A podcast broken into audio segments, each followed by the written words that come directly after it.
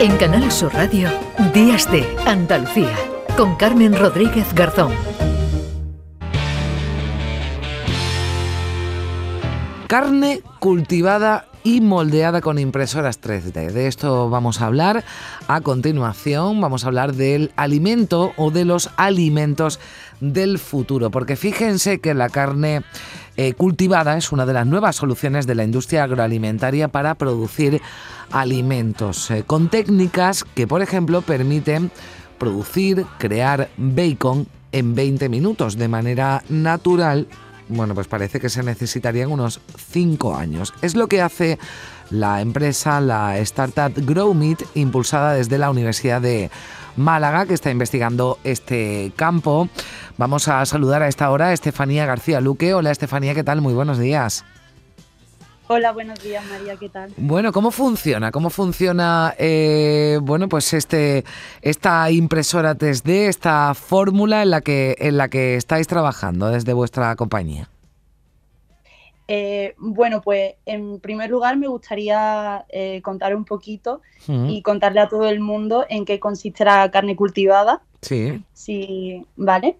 Eh, que básicamente eh, no es más que una nueva forma de producir carne de manera mucho más sostenible y con un impacto medioambiental eh, más bajo que el proceso de producción de carne que se está utilizando actualmente. Para que todo el mundo lo entienda, la producción de un filete de carne cultivada necesita un 70% menos de agua, reduce las emisiones de gases de efecto invernadero y además reduce en un 99% el uso de suelo destinado pues a piensos de animales y a, a la alimentación pues del ganado en sí. Vale. No, Estefanía, claro, mm, yo, eh, enti- ¿cómo se cultiva? Claro, que esa es la duda que tenemos. ¿Cómo se cultiva una carne? Porque yo hasta ahora, y salvo que me digan lo contrario, la carne sale de un animal, eh, después hay un proceso y demás, pero la carne, sea la que sea, de, de cerdo, de ternera, de, de pollo, de conejo, sale de un, de un animal. Pero ¿cómo se cultiva? ¿Cómo se cultiva la carne? Hay algo, ¿no? ¿Cuál es la semilla de esa carne cultivada para que nos entendamos? Claro, al final el- la herramienta principal que necesitamos es eh, una pequeña porción del tejido del animal, entonces se va a seguir necesitando a los ganaderos y la cría de animales, pero de una forma pues totalmente eh, en granjas pues con pequeñitas y con huyendo de estas macrogranjas eh, de ganadería intensiva. Entonces, el proceso consiste en extraer una pequeña porción del tejido del animal sin tener que sacrificarlo y hacerlo crecer eh, usando un bioreactor.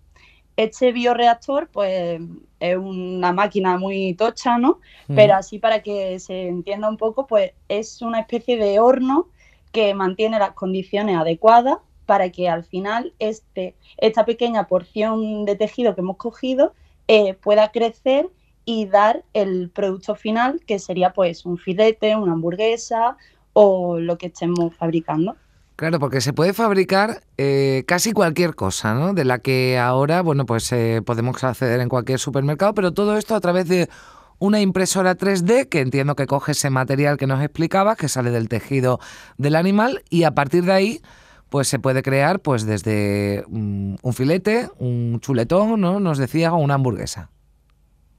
Claro, al final la impresora en 3D es como el último paso que tenemos que utilizar para moldear un poco el, eh, la carne que hemos obtenido y al final pues darle forma de filete o darle forma de nuggets o si queremos eh, un filete con una forma más especial pues también la podríamos hacer y que al final el producto final sea eh, lo más parecido al producto que actualmente tenemos en el, en el mercado.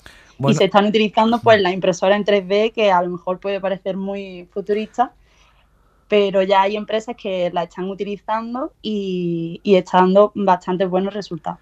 Claro, eso te iba a preguntar. Cuando ha dicho lo de bueno, mm, seguro que muchos se están preguntando, ¿pero esto sabe igual? ¿Sabe igual un chuletón que sale de una impresora 3D que un chuletón que sale de una, de una vaca o de un buey o de una ternera?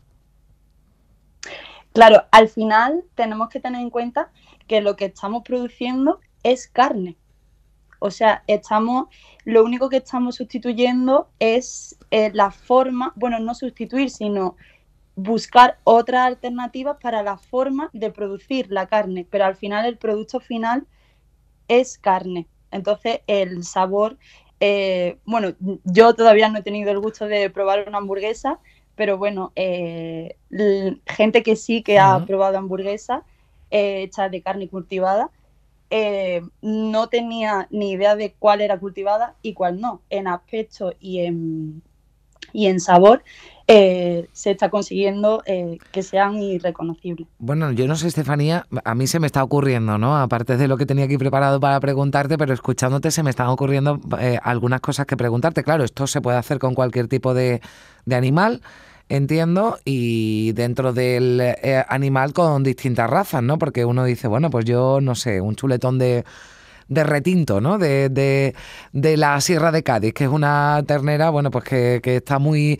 muy valorada. O sea, ¿se podría coger de esa raza animal ese tejido molecular y a partir de ahí que saliera esa, esa carne, ese filete de, que tuviera, bueno, pues las mismas características que el de que el de una vaca retinta que vemos cuando, cuando viajamos por Cádiz? Eh, pues efectivamente, claro que lo podríamos hacer. De hecho, existen eh, algunas empresas que para promocionar y para darse a conocer eh, están utilizando eh, un marketing basado en vas a poder probar carne de cebra, vas a poder probar carne de jirafa. Y claro, al final puedes utilizar la materia prima del animal que, que quieras.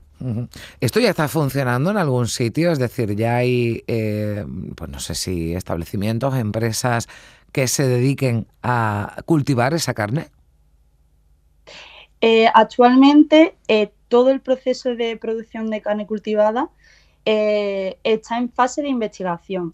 Es verdad que en Singapur sí que se ha llegado a comercializar, pero tampoco eh, es una comercialización que vayas al supermercado y diga, ay, me voy a comprar una, mm, una hamburguesa de carne cultivada. Pero sí que se ha probado y, sí que está en una fase más avanzada en mm. cuanto a eh, ofrecerlo al público, al mm. mercado.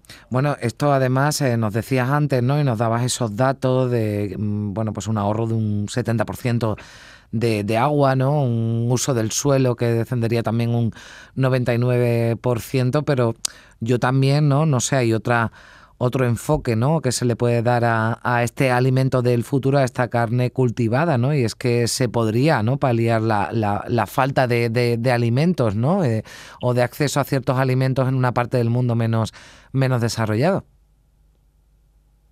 Eh, claro, al final, eh, si se implementa el proceso, eh, se reducirían bastante los costes de producción y, y, se podría implementar pues a, nivel mundial pues se podría implementar en cualquier parte mm. del mundo. Bueno, pues eh, vamos a vamos a estar eh, pendientes de que esas impresoras eh, de 3D que bueno, pues que le dan forma, ¿no? digamos al, al producto inicial, a esa carne cultivada, pues esté en marcha, vaya llegando a establecimientos, se vaya implantando aquí en, en España. Ahora hemos hablado porque está en proceso de investigación y una de las empresas que lo investigan es una empresa que está en Málaga, es la eh, compañía, la startup GrowMeet, que está impulsada además desde la Universidad de Málaga. Estefanía García Luque, muchísimas gracias por estar con nosotros y un saludo. Ha sido un placer. Muchas gracias a vosotros. Adiós, un abrazo. Adiós.